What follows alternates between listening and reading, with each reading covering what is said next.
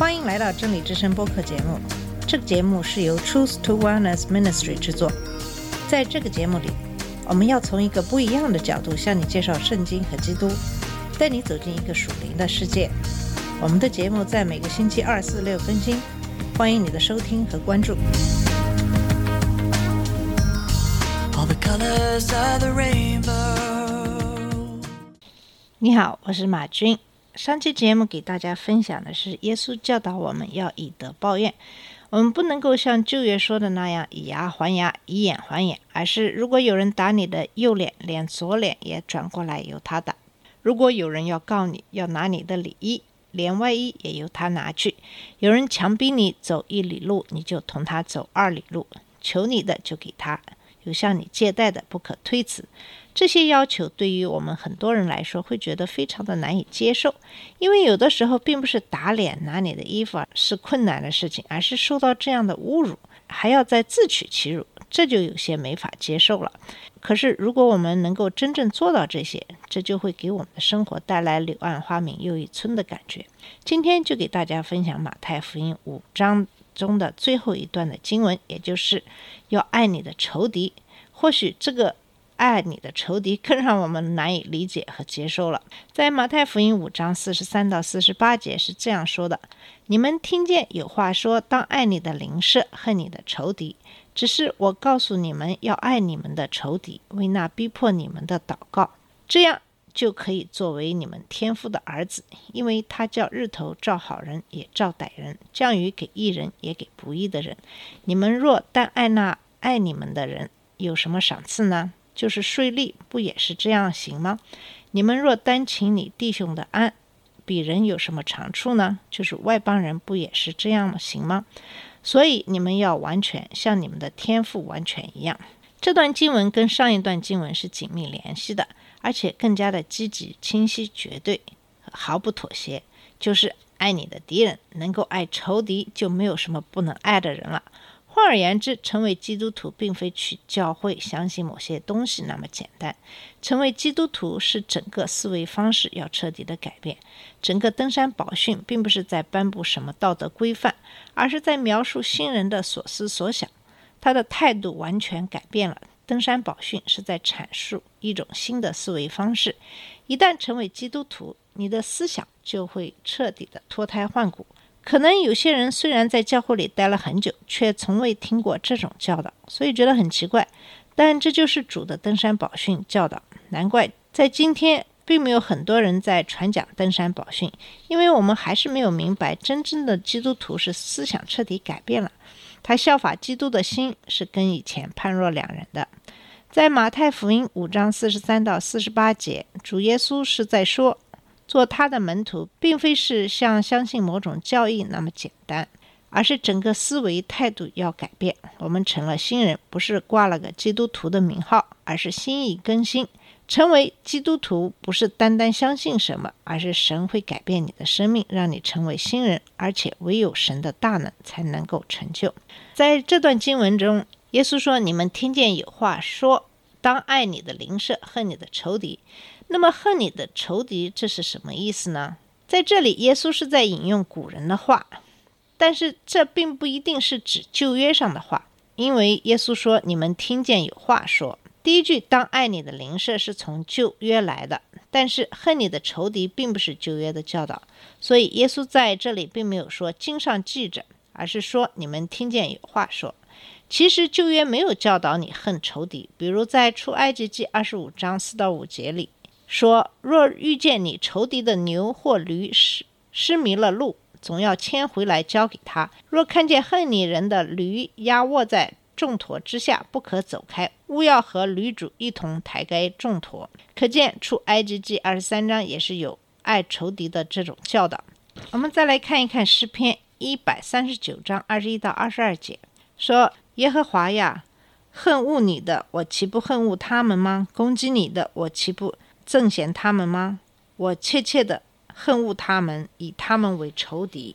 很多人就大惑不解，这怎样解释呢？然后接着说：“神啊，求你察见我，知道我的心思，试炼我，知道我的意念。”我们从这几节经文可以看出来，诗篇的作者并不觉得恨恶仇敌有什么不妥的地方？显然，恨你的仇敌就是出自这篇诗篇嘛，而且措辞再强烈不过了，切切的恨恶。难道诗篇的作者没有看见出埃及记二十三章吗？他怎么能这样说呢？这里边我们要注意的是，诗篇一百三十九章并不是在说恨自己的仇敌，而是恨神的仇敌。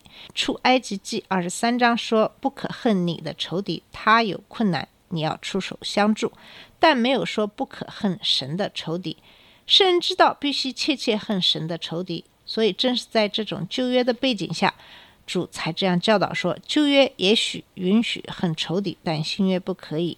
所以诗篇的作者知道必须切切恨神的仇敌，可能就是在这样的旧约的背景下，那么有很多的法利赛人就可以教导人们可以恨你的仇敌。可是耶稣是怎样教导的呢？耶稣说：“你不可以恨你的仇敌。”旧约给以色列人很多的教导，但新约基督徒是不能够按照旧约来实行的，因为我们是活在不同的时代。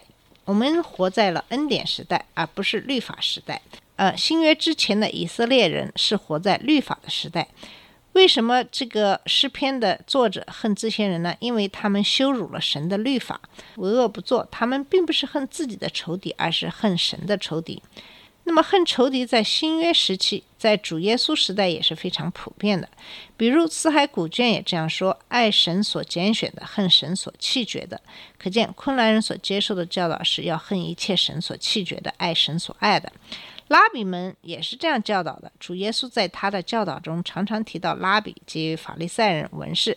犹太法典有一段可怕的教导说：纵使异教徒母亲在危险的时候，也不可以帮他，让他自取灭亡。也就是说，即使他正要分娩，而且孤立无援，你也不要理会，任由他和孩子死去。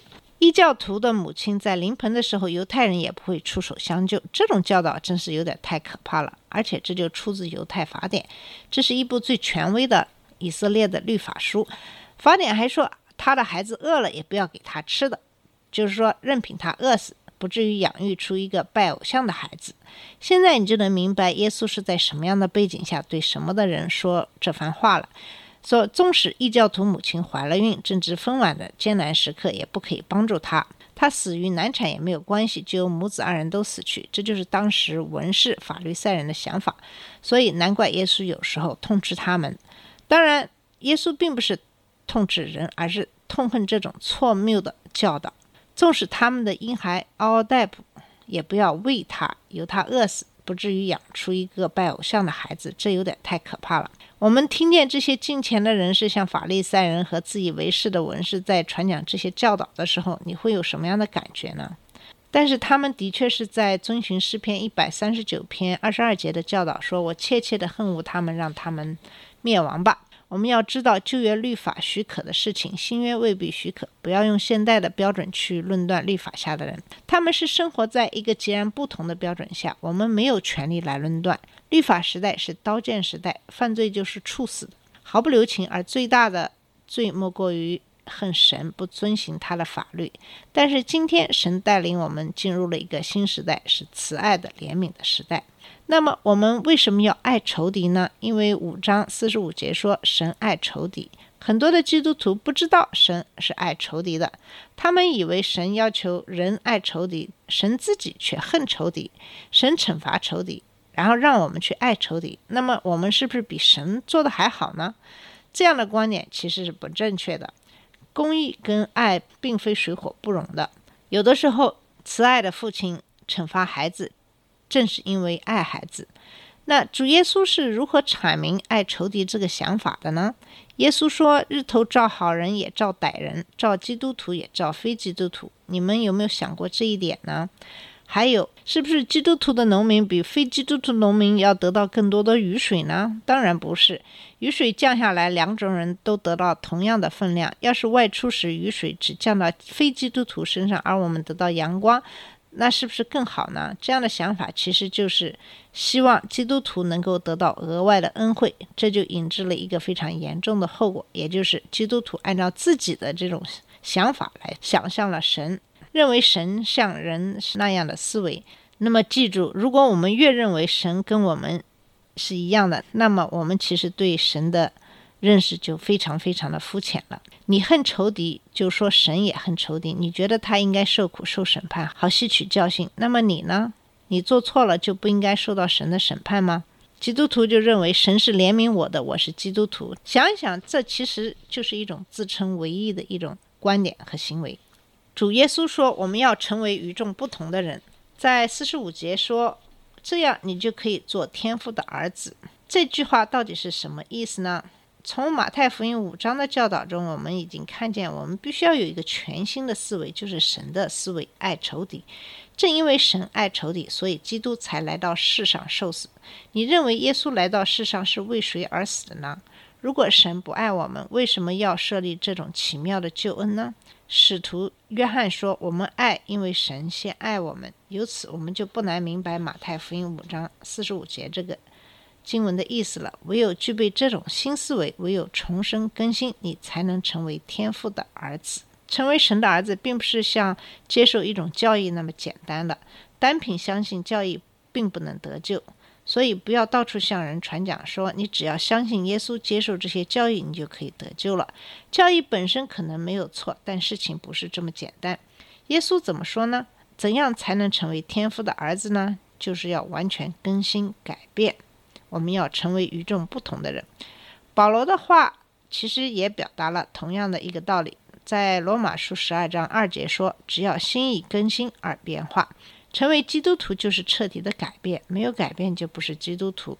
不管你受不受洗，受了多少次洗，你都不是基督徒。那么，怎样才成为一个真正的基督徒呢？就是靠神的大能被改变一心，重生。从主耶稣的教导可以看见。”重生的意思就是整个思想态度改变。你爱人不是因为对方可爱，而是因为现在你有了新的性情，就是爱。要用主的教导检查自己：你是神的儿女吗？不要觉得自己受洗了，你就是基督徒就可以得到恩典。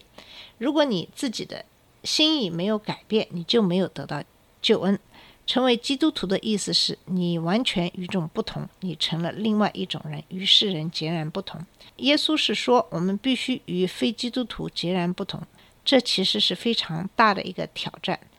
那么，要真正的成为这样的人，只有神的能力才能造就我们。好了，我们今天的节目先讲到这里。那么，在下次节目里，我会继续给你讲。这个爱你的仇敌，我们继续讨论这样的一个话题。谢谢你的收听，我们下次节目再见。这里是真理之声播客节目，真理之声是 Truth to Wellness Ministry 旗下的一个节目，由 Truth to Wellness Ministry 制作和播出。如果你有什么想跟我们分享，请给我们发电子邮件，我们的邮箱地址是 truth to wellness at gmail dot com。你也可以直接去我们的网站 www.truth to wellness.com 浏览更多的信息。下次节目再见。